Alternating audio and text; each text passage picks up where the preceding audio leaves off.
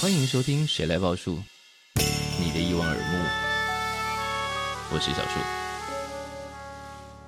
欢迎再度收听非常不负责任的小说报，因为我们上一集就是完全不负责任，就直接把题目卡掉，因为时间到了。好，那上一集预计要讲的是这部日剧叫《重启人生》，我相信在讲的时候，大部分的人啊，至少我同温层里头的人都抢先我一步看完了，所以我那时候基于这样的同才压力，觉得糟糕，如果我没有看完，我就没办法跟上了，你知道，我们就是自己给自己制造了很多社群压力，然后我就第一时间把它看完了。那《重启人生》。我觉得最近这几年，大家都一直在讲说，我年轻的时候怎么样，怎么样，怎么样。即使是三十岁以下的族群，也开始都在怀念自己以前过得怎么样，或者是自己是从哪里哪样的状况里头，哪样的岁月里头走到现在这个样子。那重启人生有一个非常也不算新颖的设定，就是你的人生在某个阶段，在某个时间点上突然结束了，就是你嗝屁了，但你有机会接关重来。但你重启人生比较可恶的是，他没办法用接关的，他是你必须回到你的小时候，就是呱呱坠地的那一刻，重新再来过一遍。所以他每一次要为他的人生做调整的时候，都要付出非常长的时间，慢慢走到他可以开始调整的那一天。这样，然后有人已经看了两集，对不对？因为我一直在想说，这种题目是我们这种已经过四十岁啊，我已经快五十了的感伤。但显然对年轻一点的你们也有点效果。目前看起来是，呃，第一集一看到的，其实就有预设，大家后面应该会先被卡车撞到这件事情，因为最近 转身系列实在太多，大家都被卡车撞，那个卡车司机有点忙，所以透过这些故事。因为转身大部分都是日本卡通或者是日本、日本韩或者是韩国的，所以这两个国家的卡车司机是相当危险的。对的人行道是相当危险的，你走到哪里都被撞。明明在日本应该蛮安全的，但这些人都是因为这个事件而而嗝屁的。对，这个设定最近变得有点老套，但本来我预设看这部片的时候，嗯。诶，因为他前面其实一开始在开头其实就讲到他有重生这件事情，是，所以我后来就有预设他会被卡车撞，但 殊不知他还真的，殊不知他真撞下去。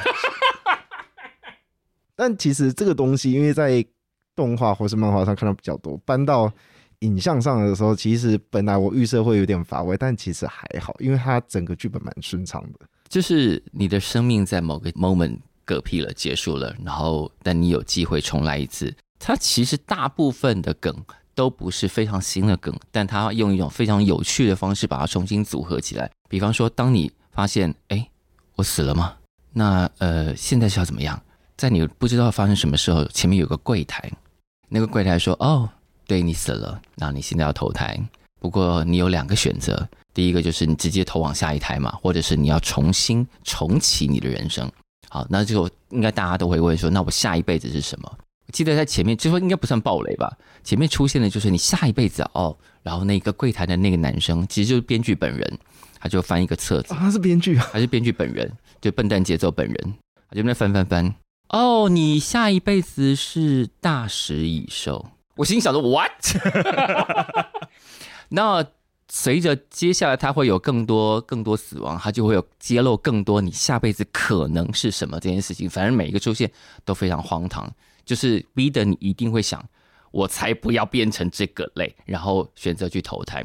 好，那其实这个题目他要讲的就是，如果你有机会重新再来一次你的人生，哪些遗憾你想要去弥补？哪些当时当时错过你想要把它追回来？那看完全部之后，你会发现，不管它中间变成什么，因为你一定会想，好，那我已经，比方说我重生到第三次了。那我知道呢，如果我现在就开始用功，我也许会变成一个很厉害的人，因为当时我就想，反正人生就这样嘛。可是如果你有机会变成一个很厉害的人，然后好像对社会有点贡献了，因为他之所以要这样做，是因为柜台跟他说：“哦，你之所以会变成这些稀奇古怪的东西，是因为你的积分还不够，应得值不够，不够变成人。”哦，这样啊。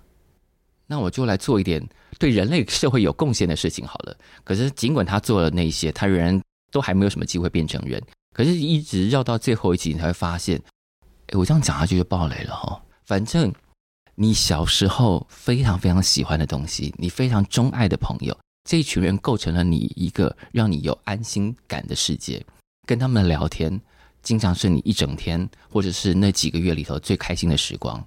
你会一直眷恋着那个东西，你想方设法，无论如何，如果你的人生有再次重来的机会，你就是要想把那个场景给搬回来。你想要再次感受到跟这群人一起开心的样子。然后中间有好多非常感人的，可是又非常机车的，因为这个编剧以前是写脱口秀的，他自己也是搞笑艺人，他非常非常会戳日本人那种假客气。比方说，它里面有一个场景，我觉得很有趣。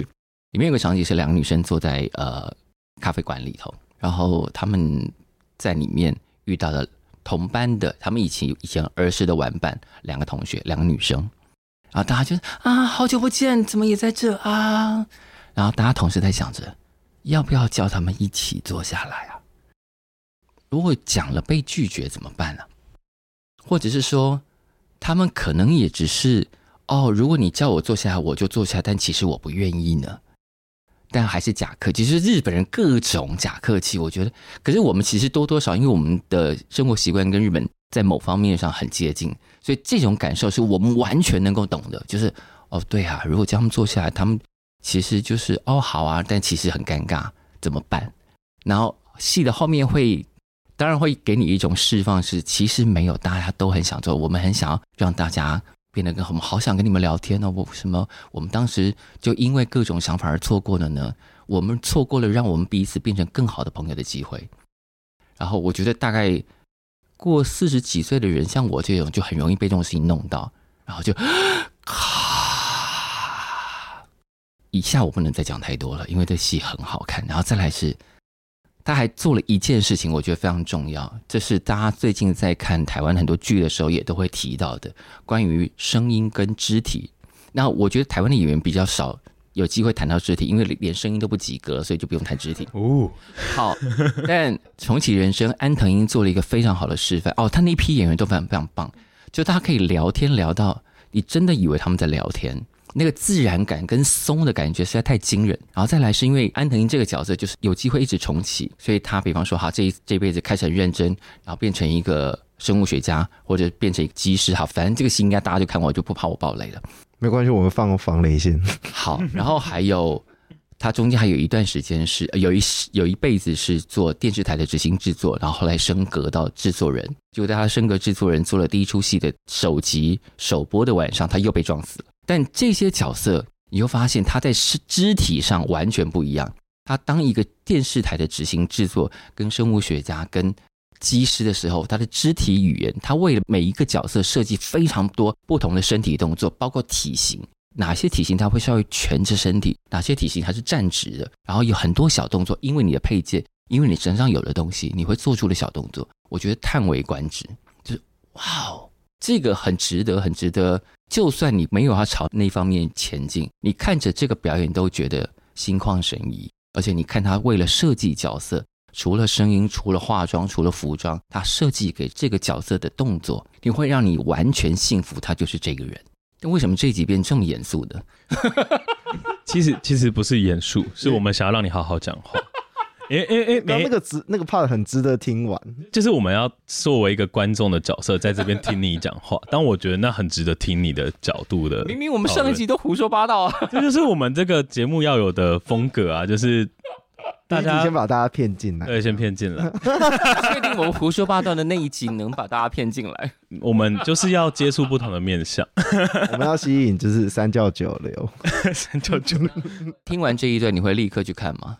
会想看，我觉得会看的比较 detail 哎、欸，对对对，会会看他肢体，因为我刚刚在听树哥在那边讲的时候，我在想说，这种剧本为什么我还是觉得它很顺的原因，可能就是因为这样一些肢体，因为这个剧本如果不是这些人演，我就会扣很多分，很像八点档，但这那些演员真的太会聊天，他们有很多场景是固定的，在聊天。K, KTV 房间，然后那家咖啡馆。大概占据整个戏可能百分之至少三四十，就是几乎都是那些场景。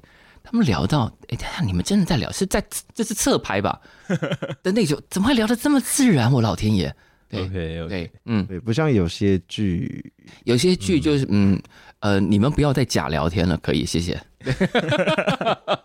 了解，对，感觉就在念台词的那一种，但是他们就是，当然一方面有可能是因为我们对日文跟对我们自己的语言中间有一点点不同的有可能感受，例如说有人说 转成日文版就会看起来好像会加十分，会加个我我有有看过人家这样说，但我不知道这样这样转过去到底是夸奖还是在。有人说就是某个女主播的声音变日文之后会好很多。哦，oh, 我们开始要发射什么？我们哎，多长了？十二分钟左右。这一集十二分钟，我刚讲这么久，我废话真多，哈，就就这集就先这样了，谢谢大家。